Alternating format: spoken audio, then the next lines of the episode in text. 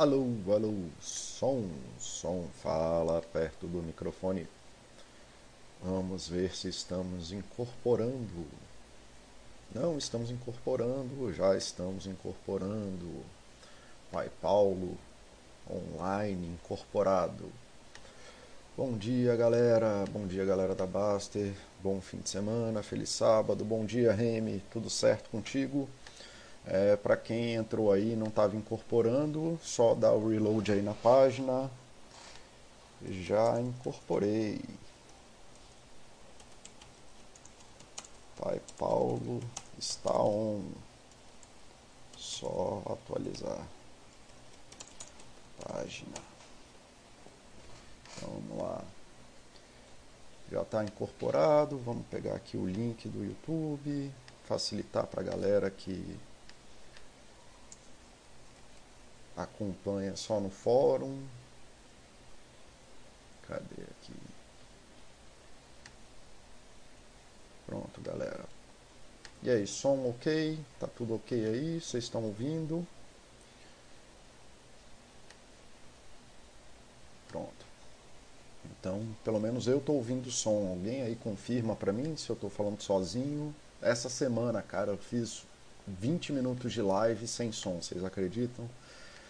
É, então o medo do Baster é real. Alguém confirma aí o som, imagem, tudo ok?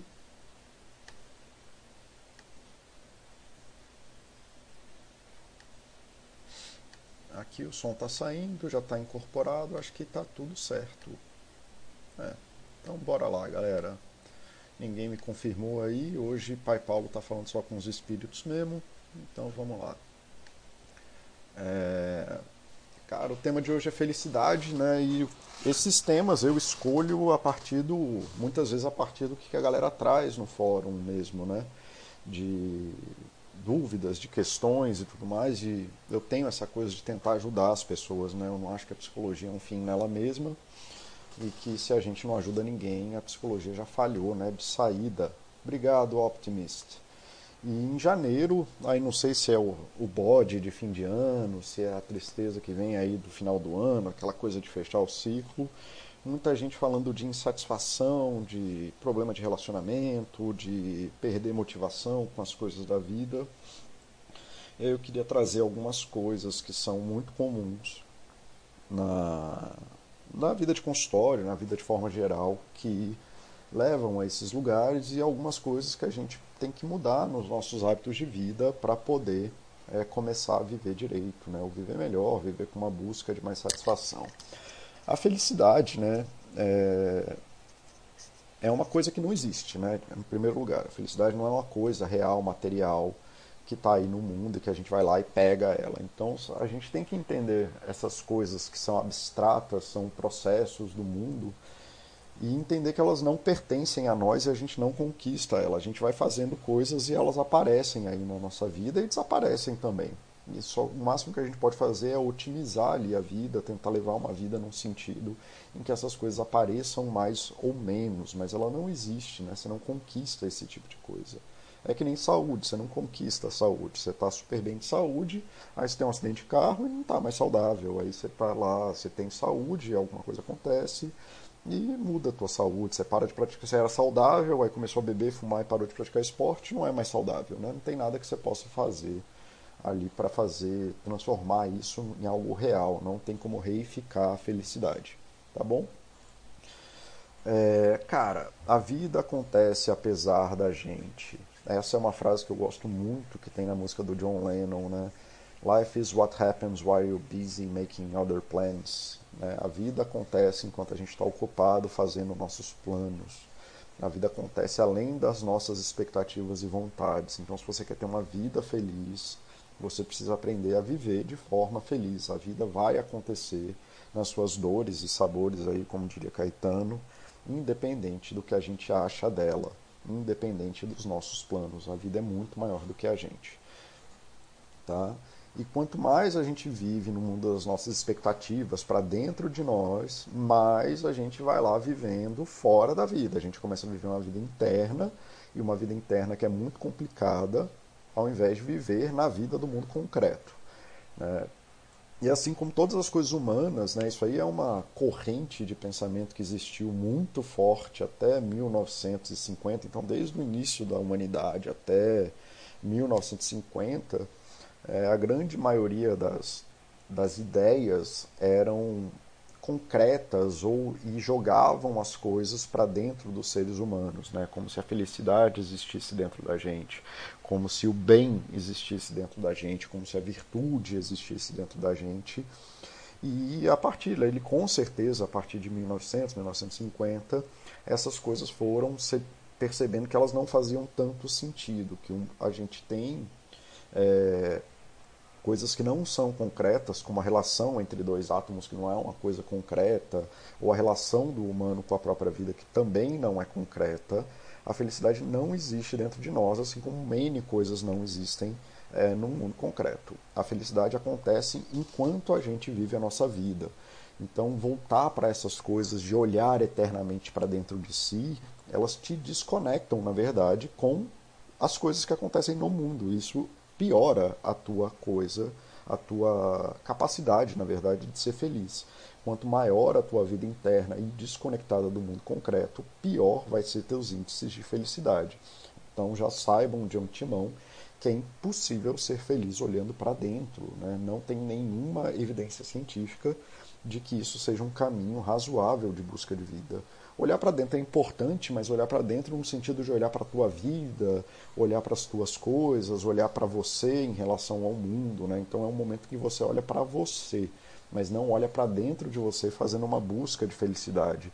Aquela frase a felicidade está em você, isso aí é uma babaquice, isso não funciona, não existe nenhum motivo para a gente ter expectativa disso, não há nenhum indício de que a felicidade exista dentro da gente ou que ela exista de forma geral. Então, assim, é, é, é, muito importante entender isso, que a sua felicidade está na sua vida hoje e está na sua vida com as relações que você tem com essa vida hoje. Tá bom? É, felicidade não é uma coisa, não existe no mundo, não pode ser conquistada nem reduzida a eventos, como as melhores coisas do mundo. A sua profissão não acontece quando você ganha um diploma, quando você ganha uma promoção com o seu cargo, não existe isso. A sua profissão é você trabalhando naquele ato. Eu só sou psicólogo porque eu atuo com psicologia, mais especificamente psicólogo clínico. Aqui eu sou comunicador de saúde porque eu faço comunicação de saúde. Tá? E se eu parar de fazer qualquer uma dessas coisas, eu vou deixar de ser. Então, assim, não existe um evento concreto que me transforme em um psicólogo clínico. Enquanto eu estou atuando na clínica, eu sou psicólogo clínico. E quando eu saio da clínica, eu sou o pai e não sou o psicólogo clínico. E aí eu faço outra coisa. Então, como todas as grandes buscas e as importantes do mundo, a felicidade, se isso for importante para você ou para alguém, ela não pode ser reduzida às coisas. Ela, né, não existe uma coisa que te defina como ela. Você é uma busca incessante, assim como a da profissão, da paternidade, da parentalidade, da relação. Qual é o momento em que você tem um casamento? É na hora que você pede a pessoa em casamento? É a hora que você passa um anel no dedo dela? Ou é a hora que a pessoa morre e você não está mais casado com ela? Né, porque ela morreu, ou você vai levar esse casamento para frente também, e é uma forma de se levar. Eu, inclusive, acho que é uma das coisas que é importante de se fazer no luto, entender que é, né, essas coisas permanecem mesmo depois da pessoa é, então não existe nenhum desses eventos. O que, que é o casamento? É o tempo que você dispôs na sua vida inteira com aquela pessoa, as infinidades de processos que vocês viveram juntos estabelecendo aquela relação. Quanto mais a gente tentar reificar, né, transformar em material essa coisa que não é material, menos provavelmente você vai conseguir viver ela. Tá? Deixa eu ver como é que tá a galera aqui do chat. The Optimist, Denzel, Catatones, obrigado por terem vindo, galera. Obrigado pela presença. Remy, é, Oxi, quando você vê esse chat aí mais tarde, se não pôde vir hoje, cara, obrigado sempre pelo teu apoio. Tá? Mas a gente, assim, se a gente está falando sobre isso, tá, eu fico aqui repetindo: felicidade não é nada, felicidade não é nada, felicidade não existe. Então, pô, o que, que é felicidade, né? A gente está falando o quê de uma coisa? A gente está falando de felicidade que nem a gente fala de fada. É isso? Não, obviamente existe alguma coisa, apesar de que ninguém consegue definir direito o que, que é isso, é, em que parece que tem alguma relevância para os seres humanos e que, assim, parece que quando a gente chega nesse lugar, seja lá o que isso for, a gente fica melhor, a gente tem mais qualidade de vida, a gente, né, parece que isso existe, né? Não que a gente perceba isso o tempo inteiro, que nem a gente não percebe a velocidade do mundo girando agora, é, mas o mundo está girando e a gente está, sei lá, milhares de quilômetros por hora. Mas não é que a gente percebe isso o tempo inteiro, mas ela está lá e isso aí parece que faz parte da vida. Tá? Então, ao que, que está relacionado a felicidade? A felicidade ela parece ser algo relacionado à nossa disposição, percepção e capacidade de lidar com os eventos da nossa vida. Né? Então, existem é, momentos de extrema euforia, mas eles não obrigatoriamente estão ligados à percepção de felicidade, assim como muitas outras coisas. Paulo, que maluquice é essa que você está falando? Pensa assim, é, euforia não obrigatoriamente aquela hora que você sente a motivação, a hora que você sente a empolgação, não obrigatoriamente aquilo é felicidade. Uma criança que está super agoniada para chegar em casa, para chegar no parque, para chegar no show e que está lá, já chegou, já chegou, já chegou, você jamais atribuía é, atribuiria felicidade a esse estado dela de ansiedade, de agonia, de, de imediatismo. Né? Você falaria que ela está agoniada, que ela está é, cobrando, que ela está mandando no pai, que ela está fazendo birra, mas você jamais falaria que ela é, é feliz. Então, assim, você simplesmente estar bem empolgado com alguma coisa, né, você sentir essa motivação interna, isso não significa que você está feliz. Muitas pessoas sentem essa euforia para falar em público, eu sinto muito isso, mas essa euforia chega a virar uma coisa ruim, como o medo de falar em público, o medo de cometer erros, o medo de, é, de, de ser julgado e tudo mais. Então, não obrigatoriamente a gente tem uma percepção boa da euforia ali, dos estados de, de, de, muita motivação, inclusive.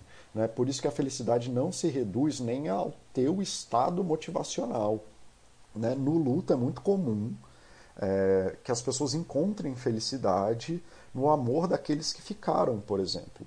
Né? As pessoas podem estar sofrendo e muito tristes e muito desamparadas, mas quando elas encontram o amor de quem está com elas, elas se percebem felizes, acolhidas, e essa percepção, essa disposição a viver com as, os eventos que estão lidando, acontecendo na sua vida, parece que esse é o lugar da felicidade. É uma coisa que está muito mais ligada com a relação que a gente constrói com os eventos da nossa vida do que com os mundos que existem dentro da nossa cabeça per se.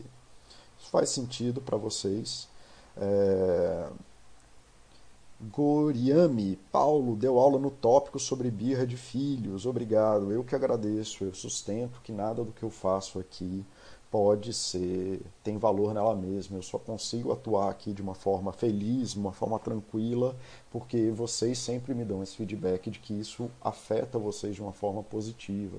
Então eu que agradeço aí vocês por estarem aqui, estarem se dispondo, né, especialmente sobre esses tópicos que são tão difíceis, cara. Eu agradeço muito vocês. É impossível eu fazer meu trabalho sem vocês, tá?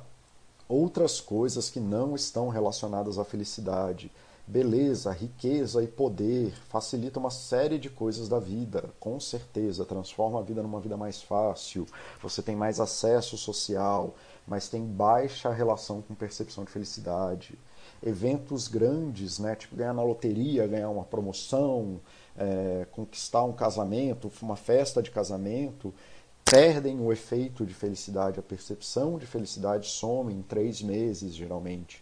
Conquistas pontuais aumentam a percepção de felicidade imediata, mas a busca infinita por pontos está relacionada à ansiedade no longo prazo. Então, quem fica vivendo aí para meta, juntar mais mil reais, juntar dois mil reais, juntar três mil reais, você tem um padrão de, de vida muito mais parecida com o de um viciado do que com um, uma pessoa feliz, que né, o padrão de quem quer sempre conquista pontual, perder um quilo, juntar mil reais, é, isso assim, que está sempre correndo atrás de uma meta, seja ela qualquer, qual, qual for, é, você vive muito mais perto de ser um viciado do que ser uma pessoa feliz. Você está é, preso na gratificação imediata, tá? E isso gera muita ansiedade no longo prazo, porque gera a sensação de incapacidade e não importa o que você faça. Na verdade, quanto mais você faz dentro da gratificação imediata, mais você tem a sensação de insatisfação. É um efeito paradoxal da necessidade de continuar fazendo coisas, de que se eu parar eu morro. Né, que é o que muita gente falou lá, se eu parar de trabalhar eu vou morrer de fome. O cara já juntou 60, 70, 80, 90 mil reais e continua com a percepção de que se não juntar mais um real vai morrer de fome.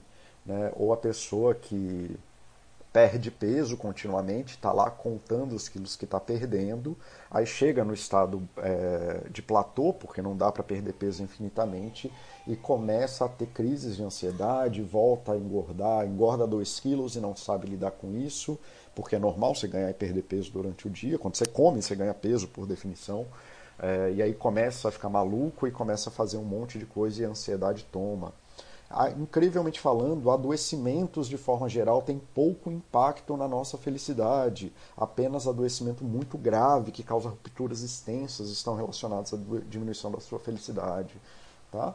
Então, assim, pessoas que vivem com medo da saúde estão numa busca perdida, porque adoecer por si só não causa infelicidade ou felicidade. Esses são grandes mitos da percepção de felicidade que as pessoas se prendem aí delirando em fora do contato da própria vida e que acabam gerando esses efeitos paradoxais. A felicidade está relacionada com a nossa disposição, percepção e capacidade de lidar com os eventos da nossa vida.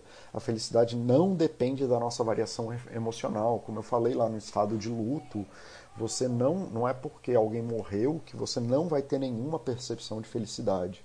Tá? Você vai ficar triste, você vai ficar mal, mas é possível achar muito amor e muita felicidade na relação com aqueles que ficaram, dividindo as histórias de quem se foi, se sentindo amado pelos seus amigos, se sentindo amado pelos seus parentes.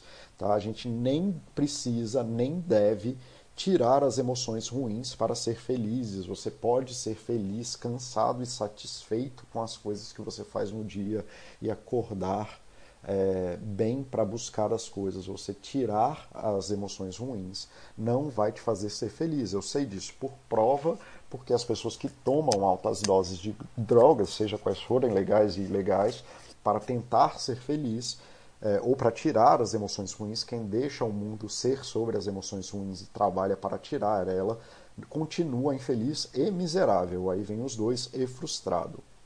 Tá? Então, assim, os eventos ruins, as emoções ruins, assim como os eventos singulares do seu passado e da infância, exceto situações extremas e de trauma, tá, para os detalhinhos, não mudam a sua capacidade de ser felizes. Tem N pessoas com traumas, N pessoas com isso, ficar aprisionado na busca de remover as, as emoções ruins e aquilo que foi ruim na sua vida na verdade, te prende na relação com essas coisas e na percepção da sua vida. O que está no passado já passou e nenhum estado emocional é constante para sempre. Tá? Muito mais da sua disposição e percepção e a capacidade de lidar com isso é determinante na tua vida como feliz ou não. Uma pessoa que não consegue se perceber num estado emocional ruim, de fraca, seja porque se sente vulnerável, sente, seja porque se sente fraco, porque está cansado, não sabe lidar com falta de motivação, é uma pessoa que tem menos disposição para ser feliz, porque não consegue, ela não tem capacidade de lidar com a parte complicada da vida. Tá bom?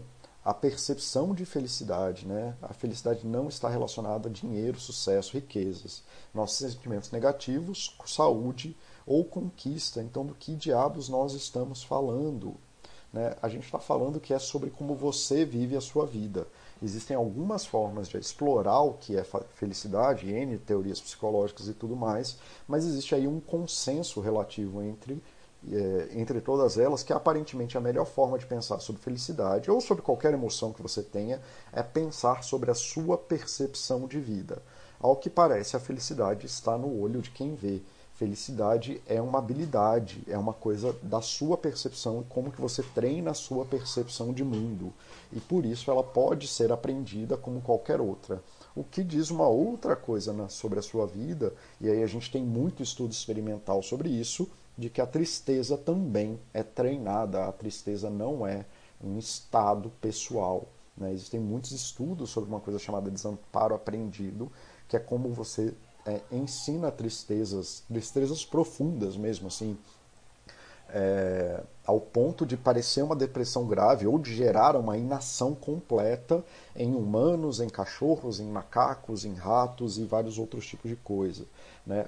Isso que a gente percebe como tristeza também é uma habilidade. Né, e ela pode ser aprendida e é muito ensinada, inclusive, é, assim como a ansiedade. E assim a felicidade também é isso, e você pode treinar essas habilidades que levam a essa percepção de felicidade. Tá? Você está atrapalhando a sua própria vida, muito possivelmente. Tá? E o que, que eu quero dizer com isso? Existem diversas situações fora do nosso controle que afetam drasticamente a nossa percepção de felicidade. Nós não temos culpa, nós não temos culpa ou responsabilidade com nenhuma delas. Pessoas morrem, os empregos são chatos, os chefes são abusivos, isso não é culpa sua. Né? E você não tem que ser feliz por causa disso. Né? Como eu disse anteriormente, é, existem coisas terríveis que estão fora do nosso controle, né? mas a gente tem alguma responsabilidade sim sobre a nossa vida e transformar a nossa vida neste campo de coisas ruins é uma outra história. Tá? Existe muito motivo para você ficar preocupado, para você ficar mal, para você ter medo, para você ficar ansioso e para você ficar triste. Mas, como eu disse anteriormente, nada disso, remover essas coisas, não está associado a índices de felicidade. E provavelmente, para a maioria dessas coisas que você é, sente, essas emoções negativas, não existe nada que possa ser feito. Não há nada que possa ser feito hoje sobre a fome da África, sobre os mendigos que moram na tua rua, é, sobre a tua condição de emprego. Não existe nada que possa ser feito sobre isso. E não há responsabilidade individual sobre todas as misérias do mundo. Isso, o mundo é muito maior do que a gente. Não tem nada que a gente possa fazer sobre isso. Né?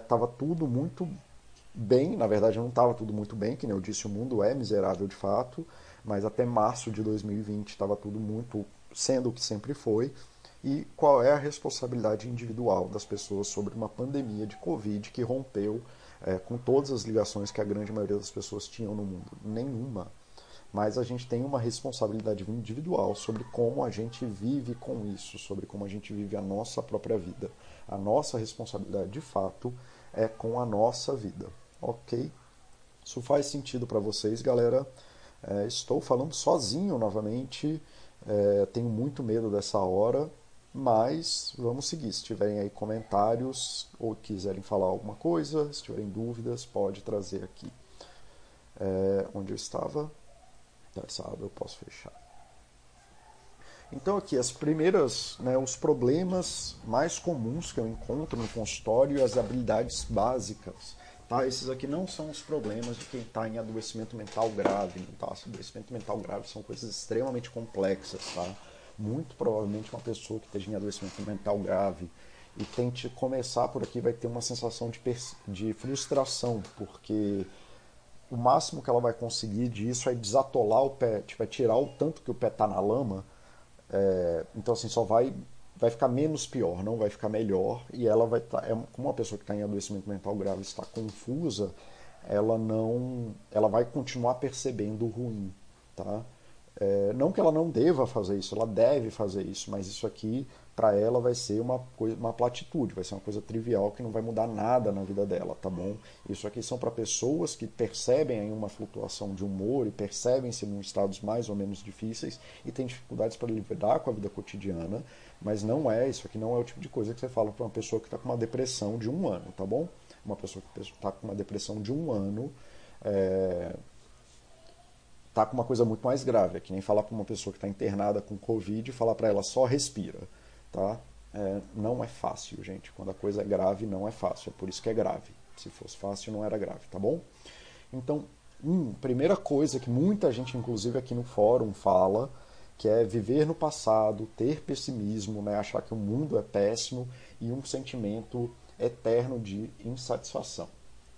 Todo mundo vai ter a sua história para justificar por que, que aquele evento do passado é ruim, por que, que o mundo é cruel e horrível e por que está insatisfeito com o trabalho. Tá? Seja por relações difíceis, seja por casamentos ruídos, seja por dificuldades pessoais, é, o medo, a nostalgia do momento em que você foi feliz no passado. Mesmo que o passado tenha sido difícil, isso significa só que a sua história de vida te treinou para ter uma percepção ruim de vida. Isso não determina que o seu futuro precise continuar nisso. O passado só descreve como você chegou aqui, até aqui. Ele nunca vai descrever o teu futuro. O seu futuro é, é a sua escada e a sua jornada para fazer daqui para frente. Tá? Não existe nada no teu passado que determine a, totalmente como você vai viver daqui para frente. E aí existem mudanças mais ou menos difíceis, mudanças mais ou menos longas.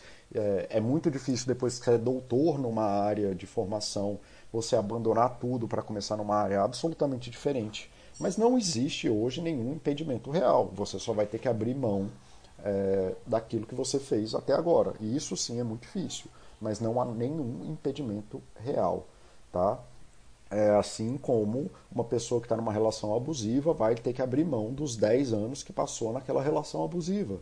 Não dá para você continuar na relação abusiva e continuar nessa condição, não vai mudar nada. Você vai ter que abrir mão. E quanto mais você se treina nessa percepção, mais você vai né, nessa relação, quanto mais você se engaja, pior vai ser a tua percepção de mundo, porque você de fato está vivendo um mundo ruim.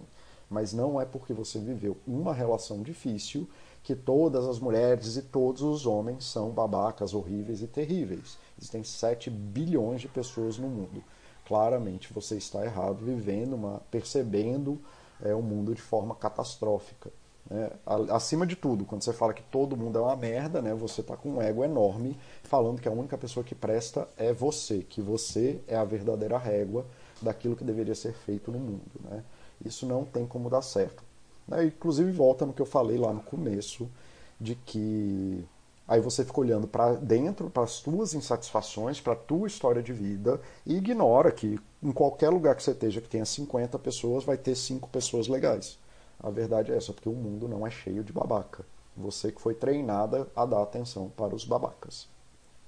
Ok. Uh, deixa eu ver aqui se o pessoal está indo. Então vamos lá. Qual é o exercício né, de para lidar com essas coisas né, do, do viver no passado, pessimismo, insatisfação? A premissa aqui é de que quanto mais a gente vive essas histórias ruins e tem essas percepções, e mais essas vivências, mais a gente vai sendo treinado para ter percepções ruins de mundo. Mas a gente, isso é um treino de percepção mesmo, tá? É a sua percepção que é afetada. É, e a habilidade que você precisa começar a desenvolver é agradecimento e gratidão, porque apesar de tudo que existe de merda na tua vida, existem N merdas, Existem N coisas horríveis acontecendo ao tempo inteiro do mundo. Isso não é o que resume o mundo, e muito menos do que resume a sua vida. Só que aí você fica lá reclamando do cara lá que te fechou no carro, você começa a gastar a sua vida na relação com essas coisas e você começa a ficar mais sensível a tudo que está errado no mundo e menos sensível às coisas boas, porque coisas boas também acontecem no mundo. Quem vive preso nesses sentimentos não tem a habilidade de perceber e se relacionar com as coisas boas do mundo. Tá?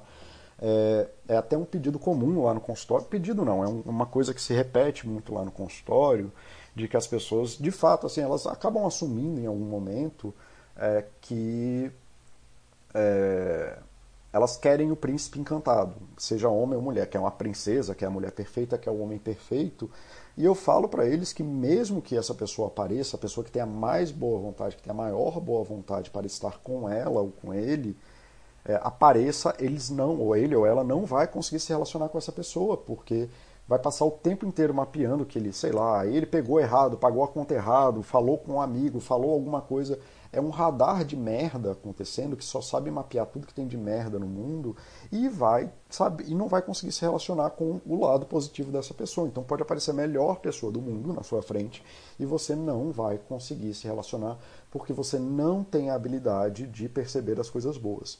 O treino para isso é agradecer e ser grato. Tá? O seu passado te deu essa percepção de mundo. Se você quiser ser feliz, você precisa abrir mão disso. Não há, não dá para fazer um mundo bom se você ficar passar o dia inteiro é, mapeando merdas. Né? um exercício muito básico, muito básico mesmo, que eu recomendo para quem está aí querendo aumentar o grau de, o nível de gratidão da vida, é por 15 dias escreva no mínimo cinco coisas que você foi grato no dia. Não precisam ser coisas grandes, não precisam ser coisas. É, não faz diferença se são coisas pequenas, mas precisam ser coisas minimamente significativas para você. Coisas que de fato melhoraram a sua vida em algum grau. Esse treino serve para mudar a sua percepção. Quem vive aqui no mundo da, do viver no passado, do pessimismo e da insatisfação, não percebe as coisas boas do presente, é, percebe só as coisas ruins que acontecem no presente e não sabem atribuir valor para as coisas positivas que de fato acontecem no presente, tá? Então, o trabalho, por mais que seja uma coisa idiota de falar assim, ah, eu vou ter que achar cinco coisas boas no meu dia, é, é isso mesmo, porque eu não quero que você fique feliz, eu quero que você passe a treinar a sua percepção das coisas que melhoram a sua vida, para você aprender a gastar tempo nessas coisas também. Lógico que sua vida é uma miséria de abuso, é, tem pessoas internadas, está é, em risco de vida, tudo mais, isso se torna mais difícil. Então, como eu falei, isso não é uma coisa para você falar para uma pessoa que está numa situação absolutamente miserável de vida, que está numa situação que está com muita dificuldade, numa situação que é grave. Isso aqui é para quem está buscando é, felicidade num, e tem tempo, acima de tudo, tem tempo para gastar na vida, tá? O que é muita gente, tá? A grande maioria das pessoas não está adoecida gravemente, tá bom? Então, assim, é, coisas que eu fiz lá atrás, quando eu comecei a entrar em contato com esse tipo de ideia. Eu tive insônia desde a infância, desde tão cedo quanto eu consigo lembrar, eu tinha coisas que são características da insônia, desde pesadelos recorrentes até acordar de hora em hora, isso assim, com muita pouca idade. Então, eu tive até os 30 anos, né? Eu sempre dormi mal. Então eu agradeci, comecei a agradecer os dias que eu dormi minimamente bem.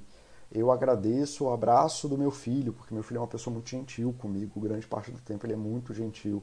Isso é muito importante para mim, significativo. Mesmo que meu dia tenha sido muito difícil, o meu filho me ajuda muito na minha relação com ele, na relação que eu quero construir com ele.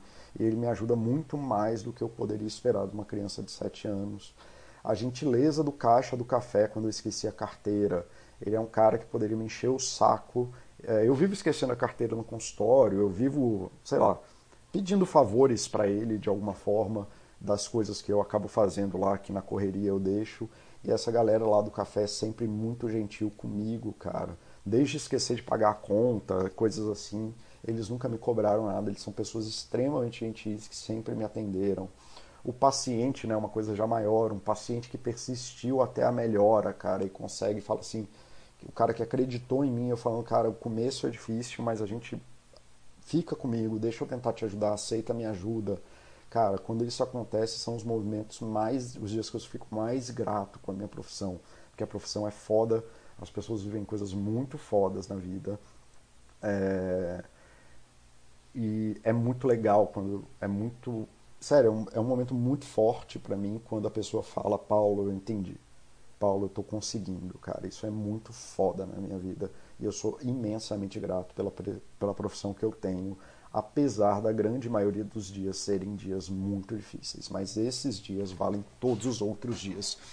E, cara, eu sou grato hoje em dia, eu faço esse exercício tanto que eu sou grato até pelos dias que meu filho interrompe as sessões para falar comigo. É difícil, é chato é, às vezes os pacientes ficam chateados e tudo mais, mas, cara, eu, tudo que eu faço é porque ele está no meio. Se for para ter uma, alguma coisa na minha vida em que ele não pode se manifestar do jeito que ele dá conta, e ele está vindo atrás de mim acima de tudo, eu sou importante para ele, ele quer minha atenção. Aí é da forma que uma criança de 7 anos consegue, mas cara, eu sou extremamente grato por ser importante para ele. Isso é uma das coisas mais importantes da minha vida e eu quero que ele me interrompa o tanto que ele puder, porque isso é importante para mim. Lógico que eu tento ensinar limite, eu falo para ele, cara, me dá 10 minutos, me dá 20 minutos, daqui a pouco eu vou lá, o que, que você precisa, se for uma coisa rápida eu ajudo. Não é uma coisa que ele é, pode exigir fazer parte da sessão enquanto eu estou atendendo, existem limites. Mas, cara, se ele vem atrás de mim, é porque eu sou importante para ele. E você que está ali sem saber o que, Existem coisas de todos os tamanhos, inclusive com comer uma comida boa, dormir bem. Né? Aqui é um eu dormir, tá? Eu dormi. Eu lembro tanto dessa frase por conta dessa insônia que eu tive por 30 anos. Né? De eu dormi. Caraca, como eu sou grato a poder dormir hoje. Né? Depois de 30 anos sofrendo com insônia, eu durmo. Cara, eu sou muito grato a isso. Tá? É, deixa eu ver aqui. O pessoal comentou um pouco. É, The Optimist, sensacional. Obrigado, The Optimist. Remy, tá aqui, Paulo. Não estou falando sozinho, só absorvendo. É, valeu, Brandon. Cara, vocês são foda. Obrigado. Tá sozinho não, tá ótimo. Obrigado, Catatones. Cara, e é isso, assim, isso é um exercício muito besta, mas acredita, no longo prazo o impacto dele na sua percepção é muito grande. Você aprender a agradecer pelas coisas que de fato são significativas, especialmente as coisas diárias, é muito importante. Você tem um shift grande assim mesmo, tem uma mudança muito forte é, de como que você vive a vida. Cara, um exemplo muito grande disso assim que eu consigo dar é da galera que era que era carnívoro e virou vegetariano assim antes. Então você vai no mercado, vê a carne, vê o cardápio, você dá atenção para aquilo. Aí depois de um ano sendo vegetariano, você nem você nem sabe o que você está lendo quando você vê um prato com carne, sabe? Você, não é sobre ser vegetariano, vege, ser vegetariano ou não. É muito mais sobre a sua percepção da coisa. Né? Então, antes, quando você é muito carnívoro, você nem vê a parte de legume. E aí, quando você é vegetariano por um ano, você já vai lá e olha os legumes e sabe o prato que você vai cozinhar e tudo mais. É, e a parte de carne vira um grande cinza na sua frente, você nem olha, nem, aquilo nem faz mais sentido para você. É um trabalho de percepção. Né? E você trabalhar a percepção boa da vida não é que a ruim não existe, não é um jogo de, de poliana. É só dar atenção para as coisas da sua vida de fato que são importantes para você. Quanto mais miserável você for, e quanto mais atenção você der para a miséria, ignorando que existe a parte boa, menos feliz você vai ser. Tá? Quem vive no passado é pessimista, é insatisfeito e é um radar de coisas ruins no mundo. ansiedade é normal, mas viver em função do terrível não é. Gratidão não tem o objetivo de melhorar os problemas do mundo, eles vão continuar acontecendo. Não é injusto com o sofrimento do mundo e nem é besteira. Ser grato é reconhecer o esforço especialmente de quem importa, em fazer a sua vida um pouco melhor, apesar de todo o sofrimento que existe no mundo. Se o meu filho parar de me interromper, se ele parar de me ajudar e eu parar de reconhecer o esforço dele em ser um bom filho, não vai melhorar em nada, a vida vai ficar muito pior. Se, eu, se ele parar de reconhecer o meu esforço em ser um bom pai, a vida dele não vai melhorar em nada. Gratidão não é uma platitude, é você trabalhar a parte boa da vida também, apesar do mal. Inclusive, se você não tem nada de bom na sua vida e você quer lutar contra todas as misérias do mundo, você não ser grato vai diminuir a sua capacidade de lidar com isso, porque você não vai ter energia para fazê-lo. Tá? Vingança, ressentimento e injustiça. Cara, esse é o tópico principal da Baster, né? Toda vez que vem um Baster de família ou a passeata da CMV, é sempre isso.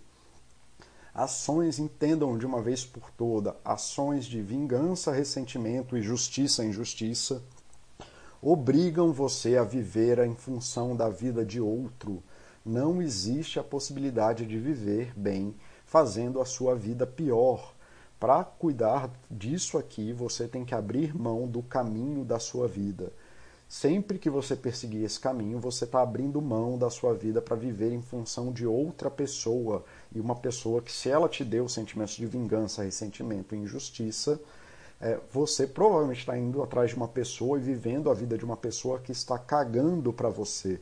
Então você está abrindo mão daquilo que é potencialmente único na sua vida, que é o seu tempo aqui, para viver em função de uma pessoa que não está nem aí para você e que está cagando para o seu bem-estar. Tá? A pessoa te fechou no trânsito e você se, se desvia do teu caminho para dar lição de moral nela, ela ganhou. Você se desviou do seu caminho em função de outra pessoa. Não tem possibilidade de você ser, ter uma vida boa fazendo isso. Cuidadores, tá? Cuidadores mesmo, pessoas que são cuidadores de gente adoecida que trabalham para o bem-estar do outro, tipo eu, adoecem por abrirem mão das próprias necessidades. Né? Eu preciso ter um balanço muito fino das buscas das minhas necessidades, porque eu passo o dia inteiro abrindo mão das minhas coisas em nome dos outros. Tá? Adoecimento do cuidador é a coisa mais comum do mundo para cuidadores, é quase líquido e certo. Tá? Agora pensa assim, se as pessoas que quando você abre mão do teu caminho pelo bem de outra pessoa, a gente já sabe que você vai adoecer. Imagina se você abre mão do teu caminho para causar um mal em outra pessoa, de uma pessoa que quer o seu mal.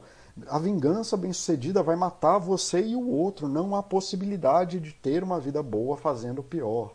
Vingança, ressentimento e, justi e justiça, injustiça. Cara, não tem como você abrir mão da única coisa que você de fato tem nesse mundo, que é a sua vida. Tá? Quanto mais você treina esses sentimentos, brigando com, o, brigando com quem te fechou no trânsito, com seu chefe, com o jogador que errou o gol, com a chuva e com a escola do seu filho, você está se tornando 1% melhor em ser ressentido. Nada do que você vai fazer é significativo, mas é importante do que você faça. No final das contas, esses 1% somados vai transformar você numa pessoa vingativa, ressentida e injustiçada. Tá? Cada 1% fala assim: ah, mas eu só briguei com meu chefe, eu só fui, dei dedo pro cara, eu gritei com o cara e ele nem ouviu. Né? O jogador de futebol lá, o juiz, piriri pororó, né? não muda nada na vida do juiz. Exatamente, não muda nada na vida do juiz, mas muda tudo na sua vida.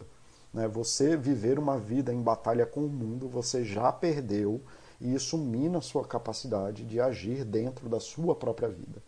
Tá? Você está se tornando 1% melhor na, no seu pior e um dia você vai ser um babaca. Tá bom? No final das contas, todas essas ações é, são a sua vida. Cada minuto que você gasta numa ação dessas, você está construindo uma ação pior, uma vida pior. O que, que resolve isso? Perdão, altruísmo e não reatividade. Tá? Só que quais são as habilidades que trazem isso? Um, saber pedir ajuda, buscar apoio, né? ao invés de reclamar das coisas do mundo, saber quem te ajuda nas suas demandas. Né? Então ali, cara, seu chefe brigou com você, te deu esporro porque seu relatório está uma merda, ao invés de brigar com o chefe, buscar ajuda ou, sei lá, algum tipo de ajuda que te ajude a fazer um relatório melhor. Teu professor te deu três na, na prova, ao invés de ser injustiçado, mapear quais são as dificuldades que você tem, ir lá e fazer uma prova melhor. A maioria dos alunos que eu atendo, todos eles acham que os professores têm uma vendeta pessoal em contra eles, quando os professores, a grande maioria dos professores está simplesmente cagando para tudo e ele só quer receber o salário dele e ir embora para casa, tá? Então assim, né, pare de reagir a lutas que não existem. Né? Se você passou por uma coisa muito terrível, né, muito difícil, né, sei lá, é isso, ajude os outros alunos a estudar. Vamos seguir nesse exemplo do estudo. Né? Ajude pessoas a tirarem notas melhores, e isso vai transformar a sua vida melhor. Pessoas que tiveram relações abusivas, vocês, em vez de lutar contra os abusadores que estão cagando para você, ajude pessoas que tiveram estão em relações abusivas. Né? Uma outra coisa, e aí você precisa ter uma disponibilidade energética muito grande, ajudar pessoas como as que te causaram o mal. Então, assim, tá, você teve numa relação abusiva, ajude pessoas que se percebem como abusadores, mas querem sair disso. Mas aí, cara, isso é um caminho de vida muito grande. Né? Você te, passou por um luto muito difícil, ajude pessoas a passar pelo luto. Meditação, mas lembra, você vai estar em contato com a coisa que mais te doeu na vida. Só faça isso se você tem energia sobrando. Meditação ajuda muito a ver o mundo passar ressignificação do passado. Né? O trânsito, meu chefe, meu ex estragou o meu dia. Ninguém tem essa capacidade. Eventos, né? você deixa um evento do mundo definir a sua história de vida. Você pode ressignificar o seu passado, dando para ele o valor que tem, ao invés de determinar que a sua vida é determinada por ele. Um exemplo muito claro disso são pessoas que é, se descobrem na carreira errada ou se descobrem no trabalho errado.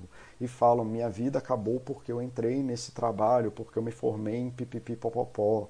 Cara, você pode fazer de novo. O seu trabalho te trouxe até aqui, ele te deu dinheiro, ele melhorou a sua vida. Hoje, provavelmente, você tem mais condição de construir um futuro e mais alternativas reais sobre esse futuro do que quando você estava lá, quando você começou. É só começar, mas vai demorar cinco anos, né, como demorou da primeira vez. O que você quer é o, o imediatismo e a sensação de arrependimento, tá? Você está ressentido com as decisões né, do seu passado. Arrumar as soluções efetivas para problemas conhecidos. Então a pessoa fica batendo o carro e não tem seguro, que é uma coisa que a gente fala aqui na Baster. Tenha os seguros é, de saúde, o seguro de carro, o seguro de. É, seguro de saúde de carro, especialmente para terceiros. É, e reserva de emergência. Assim, vai faltar dinheiro, você vai adoecer e seu carro vai bater. Arrume já essas soluções ao invés de ficar achando aqui que o mundo é contra você. Meu carro bateu na pior hora possível da minha vida. Sim, construa reserva de emergência e tenha seguro de carro para não que isso não tenha a importância mágica que você, isso pode ter. Tá? De ah, o, o cara que bateu no carro fudeu a minha vida. Não, cara, bater carro acontece. Tenha reserva de emergência para pegar um Uber, liga para o guincho, e para o seguro e dane-se e siga em frente. Não deixe que essas coisas é, se tornem desse tamanho, tá bom? É, as ideias, os ideais e os idiotas, né? É, ainda que a gente tenha uma vida psicológica super intensa, né, e aí eu estou falando do nosso mundo de dentro, a nossa vida está no mundo concreto. Né? A gente vive em uma realidade né, em um eterno de balanço, desbalanço aí da nossa perspectiva em relação a esse mundo concreto. Mas é isso, não importa qual é a, a tua realidade, né, de eu tenho a melhor ou a pior profissão do mundo, no final do dia você só tem uma profissão, tá? É, e aí, enfim, é isso, não tem nada melhor e isso não define a sua vida. O que define a sua vida está no mundo concreto, se você é bom ou não na sua profissão, se você ajuda ou não pessoas, você pode ter um título de doutor em psicologia e ser um péssimo psicólogo porque se você não sabe ajudar pessoas, você é um péssimo psicólogo. Você pode ser um ótimo professor de teoria, o que não significa que você vai ser um ótimo psicólogo clínico, sabendo mais teoria, tá? E quanto mais você vive aí no mundo das ideias e dos ideais, mais dentro das suas fantasias particulares e fora do mundo das possibilidades concretas, mais a gente se distancia da nossa capacidade de agir no mundo. O que eu quero dizer com isso? é o cara que já acabou de entrar na faculdade e acha que vai ser o melhor psicólogo, que vai mudar sei lá o que. Cara, hoje o que você pode fazer é ser o melhor aluno possível. Você não precisa ser o melhor psicólogo. Né? No primeiro atendimento, se você deixar a ideia de que o paciente seja o melhor pessoa do mundo dominar ele e você, você não vai conseguir agir na coisa de ser a melhor pessoa possível hoje. Então as ideias e os ideais, eles corrompem né, a nossa capacidade de agir no mundo. Por isso que muita gente se sente estagnada é, em realizar um plano, porque elas estão pensando em dois anos na frente, mas não conseguem fazer a barreira que está na frente delas. A vida acontece dia a dia, momento a momento, na soma das nossas ações. Né? E a maioria dos planos vai dar errado, eu já falei extensivamente aqui sobre isso né? Porque você está na ideia lá do mundo perfeito e aí você deixa que quase qualquer barreira é, vire um inviabilizador desse plano perfeito, enquanto você não está focando em qual é o desafio daquilo que pode ser executado hoje, tá bom? É, então, assim, eu sempre quis tocar piano, eu sempre quis emagrecer, eu sempre quis aprender outra língua. Então, é sempre um sempre quis, sempre quis, sempre quis, sempre quis, sempre quis. E eu vou adiantar uma coisa que eu acho que eu coloquei em outro slide, mas eu vou adiantar. Eu ajudo muita gente a fazer essas coisas, de verdade. E a parte mais fodida que as pessoas passaram sei lá quantos anos sofrendo por causa disso, aí quando eu ajudo elas, elas descobrem que elas não queriam isso, porque elas tinham só essa coisa dos ideais a gente pode falar infinitamente de um mundo dos quereres nunca realizadas, pessoas cheias de ideias, idiotas, como diz um amigo meu, que ele falava para mim, Paulo, você é um idiota, cara, você é um cara cheio de ideias, né? Mas você nunca faz elas. Então, parabéns para você. Né? E é isso, a pior a pior coisa ainda é que as pessoas descobrem que não querem, elas queriam a fantasia de tocar piano, mas aí quando elas começam a tocar piano, descobrem que é super chato, acham super bonito as pessoas falando em francês, mas aí estão ali fazendo francês e não sei o que e fala, bicho, isso aqui não vale a pena. Passaram anos em uma fantasia, se culpando e se julgando por coisas que não fazem a menor diferença e que na verdade elas nem querem, tá? E a solução disso é transformar um mundo de ações, você voltar para o mundo concreto e transformar esse campo em ações no mundo presente. Falar nunca vai mudar as coisas. Eu posso passar cinco horas falando aqui, porta abre, porta abre, porta abre, e a porta não vai abrir. Posso falar, aliás, tá, hoje em dia, talvez se eu falar para o meu computador, desliga computador. Tá, hoje em dia isso seria possível, mas isso ele não desligou, ainda bem. Seria um chat muito engraçado se isso acontecesse. Tá? Ideias não mudam o mundo, nenhuma ideia por si só é capaz de mudar o mundo. As ações mudam o mundo. Falar sobre coisas não muda o mundo. Eu posso ficar falando infinitamente aqui. Se o que eu falo não ressonar em vocês aí, ou ressoar, não sei qual é a palavra certa, de alguma forma que mude as suas ações no mundo, eu falhei, tá? Deixa eu ver aqui o que o pessoal está falando. Nada, o Remy Cat está de olho aqui, aparentemente. Mas seguimos. Tá? Reclamar não muda o mundo. Né? Primeira coisa que você deveria mudar, parar de reclamar.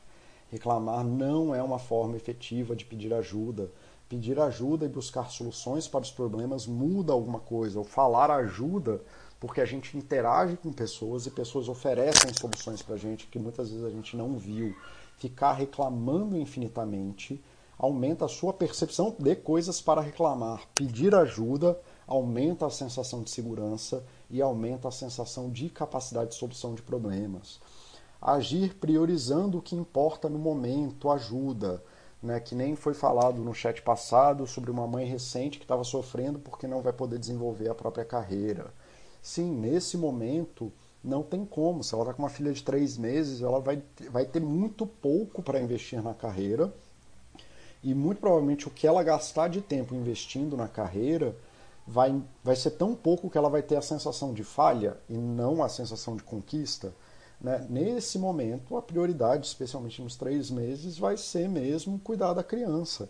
Aí pode ter ajuda do marido ou de quem quer que for, já se matricular para uma pós daqui a seis meses, é, pedir férias para poder estender esse tempo com mais tranquilidade. Né? E aí lembrando que nenhum momento define a sua vida, não vai ser três meses de mãe que vai acabar com a sua carreira definitivamente. Tá? É priorizar o que importa e o que está acontecendo no momento ajuda ao invés de ficar no mundo ideal do que está acontecendo. Por exemplo, sentir falta de uma pessoa é um indicativo de que você deveria ligar para elas. Aí as pessoas chegam no meu consultório reclamando que a outra pessoa desapareceu, em vez de ligar para ela. Transforme seu mundo interno em ações no mundo externo, em formas de saciar as suas necessidades no mundo externo. Tá? Essa é uma das poucas verdades que eu conheço. É impossível mudar fazendo as mesmas coisas. Se vocês ficarem só reclamando e mapeando o problema, vocês não vão conseguir fazer nada novo. Para aprender coisas novas, nós precisamos de novas ações. Se você não faz ações novas, você vai ficar no mundo estagnado, né? que é o que o Baster falou lá no, no post sobre a inércia, né? de que a inércia mata.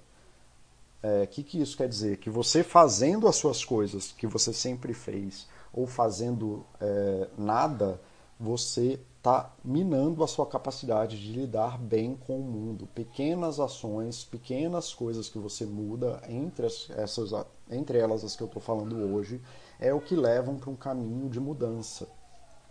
É, tem uma pergunta aqui. Para algumas ações, às vezes eu invento desculpas para não fazê-las. Como melhorar isso? Se comprometer com alguém para. É, Brandon Lee é, se comprometer com alguém, pedir ajuda para alguém para fazer, cara, é das coisas que mais ajuda de verdade. Então você está falando para mim, né? Paulo, ao invés de reclamar que você não está conseguindo fazer nada, ou ficar se julgando, ficar se falando que você é um inútil e tudo mais, você está pedindo minha ajuda. Então você já fez esse primeiro passo, né, de pedir ajuda para mim para buscar soluções para esse problema. Ótimo. A ajuda aqui que eu consigo te oferecer é Cara, você quer ir na academia, fala pra tua esposa, mãe, marido, amigo, fala assim, bicho, aparece na minha casa e me tira de lá de dentro, eu preciso ir, tá foda pra mim. Isso é importante para mim, mas eu não tô conseguindo fazer sozinho.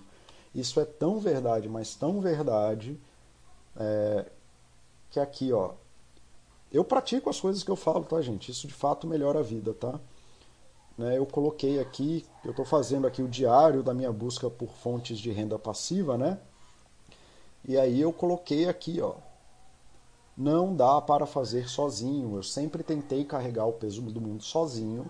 E aí, cara, para fazer isso que eu faço de trabalho, de comunicação, etc, etc, etc, eu sofria muito com tudo, basicamente. E aí, eu, cara, ter uma estagiária para mim para fazer os slides, bicho, uma coisa que me tomava muito tempo, é sempre muito difícil para mim. Ela faz em 15 minutos, cara. Né? a ansiedade de fazer gravações e de falar em público é muito grande para mim. Isso aí é um. Parece que não, eu sei que parece que não, mas é sempre uma coisa complicada para mim por motivos que fogem desse assunto. É... Conversar com pessoas para mim é mais fácil, por isso que é bom vocês participando aqui comigo. Né? Você aqui, vocês como pessoas aqui me ajudam muito a me manter falando, saber que eu não estou falando sozinho. É... Então é muito mais fácil para mim. Eu ganho a vida conversando, afinal eu dou aulas e tudo mais, e conversar com as pessoas, quando eu dou aula sozinho, que ninguém participa, eu entro em pânico. É melhor conversar. Para gravar é, os vídeos né, do curso, eu pedi ajuda para minha esposa e para uma amiga minha, cara, e tem sido muito mais fácil fazer com elas do que sozinho. Então é o que eu fa... é o que eu falei aqui de pedir ajuda para as pessoas e ver qual é a ajuda que elas podem dar é, às vezes a ajuda é só de estar tá lá com você, porque fazer coisas no mundo sozinho é muito difícil. Não é à toa que empresas bem-sucedidas contratam dezenas de milhares de pessoas. É impossível você ter todas as especialidades. Né? Peça ajuda para alguém para fazer. Vai lá e faz comigo. Isso aqui é muito importante para mim. Você pode fazer para mim. Né? Supondo essa coisa do slide é uma coisa que não tem nenhuma necessidade que eu faça então eu posso pedir para alguém fazer, para eu poder focar naquilo que importa, que é dar aula em si, que é uma coisa que só eu posso fazer. É, e a coisa do gravar, eu gravei com a minha esposa e com a minha amiga, vendo a minha gravação e conversando comigo sobre ela. Né? Elas pararam lá a vida delas para fazer isso. É muito importante, cara, saber pedir ajuda. As pessoas vivem nesse mundo isolado, sem fazer as coisas. Tá bom? É, então eu quebrei uma barreira que era meu, da minha ausência de centro estético, terceirizando para uma pessoa que isso é fácil, e a barreira daquilo que eu só podia, tinha que fazer, mas que era muito difícil para mim fazer, eu arrumei gente que me ajudasse, que mitigasse a ação, tá bom? Você precisa fazer coisas novas para fazer outras coisas. O 4 é problemas, problemas e problemas. Assim como né, as coisas têm que estar certo, é o sucesso do fracasso. Assim como em todas as outras coisas da vida, estamos falando de algo que faz parte da vida. Vai ter problema em tudo, sempre, não tem opção. Né? Sofrimento, histórias ruins, dificuldades injustiças acontecem diariamente. Problemas acontecem diariamente. O hábito de se engajar repetidamente em problemas mina a sua capacidade de percepção de felicidade e da própria realidade. Você começa a achar que a vida é um problema tudo, qualquer coisa na vida, todas as coisas, eu estou falando absolutamente tudo, especialmente as coisas importantes e de longo prazo, serão problemáticas. Um casamento de 60 anos não é um casamento sem problemas. Um casamento que durou 60 anos sobreviveu a todos os tipos de problema. Não há nenhuma expectativa de que um casamento de 60 anos não vá ter problemas.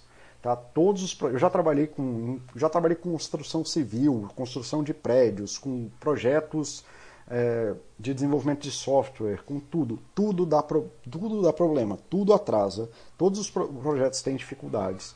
É, com tudo, com funcionário, com plano, com tudo. Tudo dá errado sempre. Você tem que aprender a se engajar em problemas que são importantes. Problemas existem fazem, e fazem parte da vida. Se você vive para resolver tudo que é pequeno problema, não vai ter energia para resolver os problemas significativos. Infelizmente, as pessoas só percebem isso quando acontece uma, uma coisa trágica, tipo um familiar no hospital. Aí você fala assim, cara, eu não posso mais brigar, não, eu não posso mais ficar preocupado com essa coisa pipipi popopó do jogo de futebol. Não dá. Né? Ou é a pessoa que vai morrer, ou é o jogo de futebol. Se você ficar tratando um, um, um jogo de futebol como um problema na tua vida, vai acabar a tua energia, não tem jeito. né, você tem que aprender a dimensionar os problemas. As pessoas tratam uma torneira quebrada da mesma forma que tratam um adoecimento familiar. Se você vive imerso em problemas sem conseguir deixar as coisas darem errado, a sua percepção de mundo é para viver, é trabalhada para viver no errado. Por isso que você não consegue ser feliz. Só dá atenção para o errado, vira um radar de coisas, né, um radar quebrado que identifica uma bomba quando passa uma mosca. Tá? Não dá para viver resolvendo problema. Let it go ou let it be. Tá? E não dá para resolver tudo de uma vez. Prioridade e resiliência. A maioria dos problemas importantes não tem solução de uma vez só e não se resolvem com uma única forma. Tá? E eles são recorrentes. O problema vai ter o tamanho que você der para eles. Você, é o tanto que você se engaja neles. Aprenda a dividir os problemas em partes, em fases menores ou em pequenos blocos, tanto faz.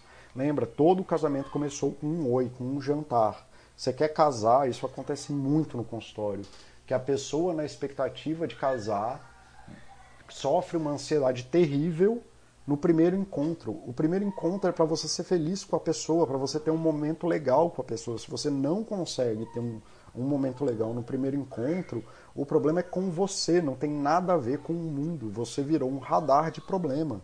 Você está lá num jantar com uma comida legal, com uma pessoa que está tentando mostrar a melhor versão de si e você não sabe viver bem a parte do oi do jantar e de estar tá ali, como que você quer conviver com uma pessoa por 60 anos? Você vai virar um radar de problema. Se você não aprender a dar prioridade para as coisas dar atenção para as coisas que importam, que é tudo que eu estou falando aqui, e especialmente para as coisas que são de fato importantes, você está desenvolvendo uma percepção negativa de vida tá bom? Então, um, priorize os problemas que são importantes. Muitas vezes a gente quer resolver os problemas, é, resolver a, a, reforma da casa, mas o importante é sair para jantar.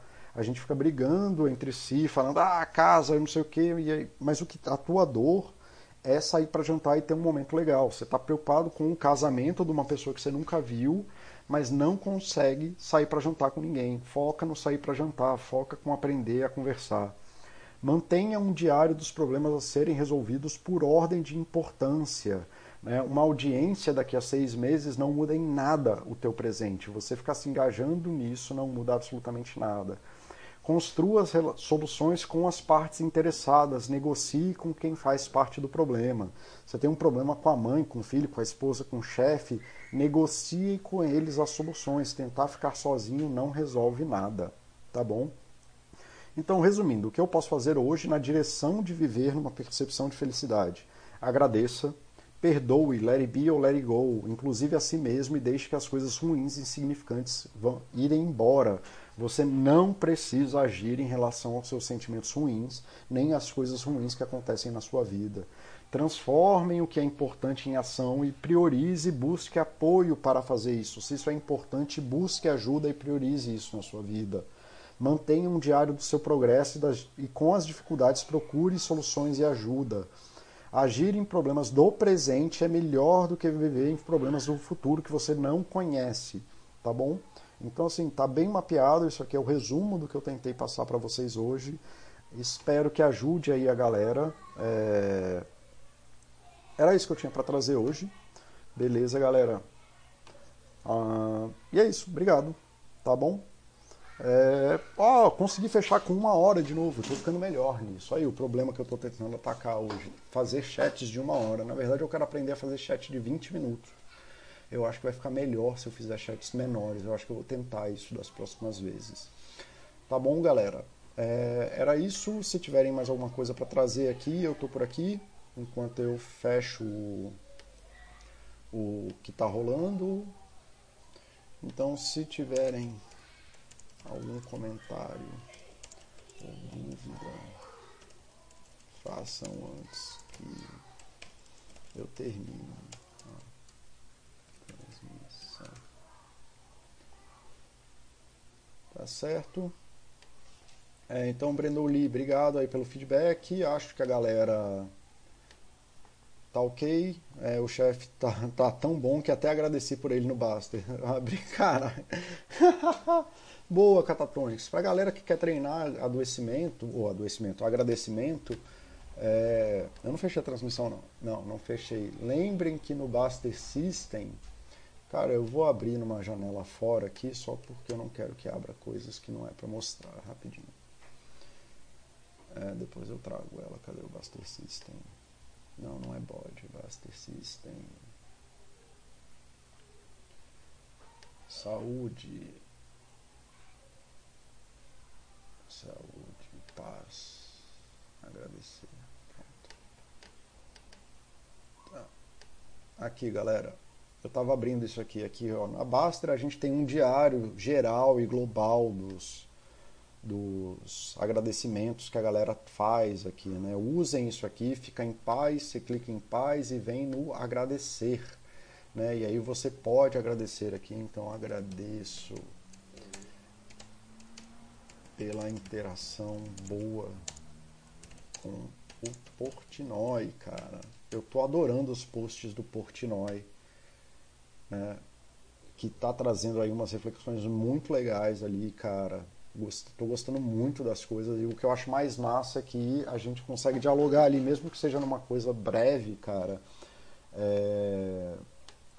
Ele ele está trazendo é, coisas interessantes, cara, e que sempre que eu respondo ele, ele pondere e a gente tem uma troca legal, né? Eu não uso aquilo do Buster System porque eu já faço isso meio que o dia inteiro, eu já estou tão acostumado a agradecer que eu agradeço muito pelas coisas pequenas meio que o tempo inteiro. Mas saibam que tem isso, se quiserem começar, que é uma boa coisa. Olha só, mais um, agradeço por mais um dia com saúde e alegria. Agradeço pelos meus sócios terem conseguido contratar um ótimo gerente de venda. Agradeço a saúde da minha família, por sempre ter pessoas no meu caminho dispostas a me ajudar. Cara, isso é muito foda. Quando eu, eu descobri isso mochilando pelo mundo, que as, e, cara, tem muita gente boa no mundo, né? A galera vive com essa coisa de que, ah, só tem filha da puta, todo mundo quer te fuder e não sei o quê. Cara, quando eu tô mochilando, tanta gente se dispõe a fazer tanta coisa legal, tem tanta gente boa no mundo. Agradeço pela chance de poder participar do desafio de corrida, pois tem me ajudado a criar, olha só, uma ação besta da Baster, ajudando a galera, retomou as caminhadas, pelos que passam pela minha vida, por uma vida boa, por ter me recuperado do Covid, Matheus. Cara, cara, então assim, é isso. Acho que só de ler isso aqui, cara, a sua vida já fica melhor. Olha o tanto de gente, cara, que está melhorando de vida, mesmo numa situação complicada. Cara, isso aqui é muito lindo. Caraca, obrigado, Baster, aí, cara. Obrigado pela galera aí por ter feito isso. Nossa, eu fiquei, show, fiquei emocionado aqui só de ler essas coisas. Oi, Paulo. Minha esposa tenta resolver todos os problemas se sacrificando. Como ajudar nesse aspecto? Terapia. Adoecimento do cuidador é uma coisa conhecida. É uma coisa muito grave conhecida. É muito difícil porque existe a sensação de perda total e iminente. Né, de que se ela parar de ajudar, as pessoas vão morrer e que ela vai perder o afeto que essas pessoas têm por ela Terapia. Esse é um, cara, que.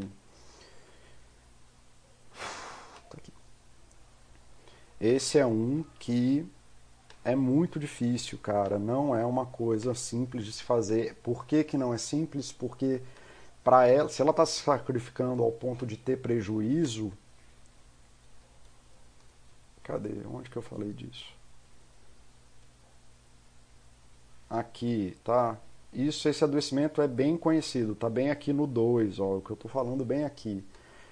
Se ela está vivendo isso, Rock, ao ponto de ter prejuízo, cara, é porque a balança de prioridade já quebrou. Então, assim, seja lá o mal que ela está vivendo, é muito maior do que o bem que isso pode trazer.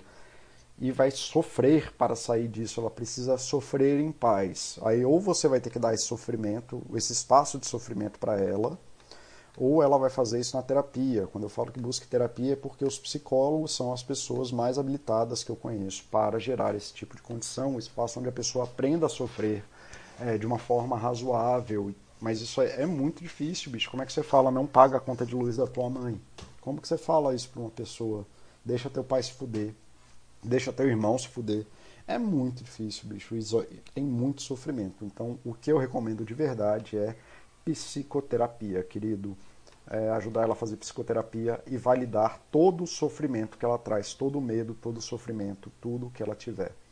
Tá? A gente precisa aprender a viver em paz com o nosso sofrimento.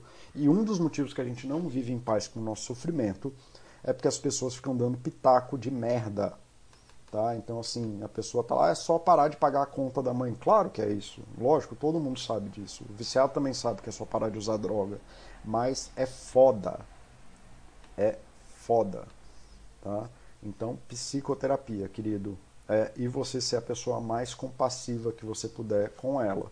Se tiver dificuldade com isso, leia CNV, Comunicação Não Violenta. É o primeiro caminho, é o caminho mais fácil de aprender alguma coisa em relação a isso. Tá bom? É, mas sim, ela provavelmente está adoecida ou no caminho de adoecer, porque isso é bem mapeado na saúde como fonte de adoecimento. É, bom, galera, eu vou lá é, parece que não tem mais pergunta hoje, então eu vou encerrando por aqui. É, Meg Rock, se quiser trazer mais alguma coisa, é agora ou nunca, ou pode me chamar no privado, ou fazer perguntas para mim, né? Tem uma área de pergunta aqui.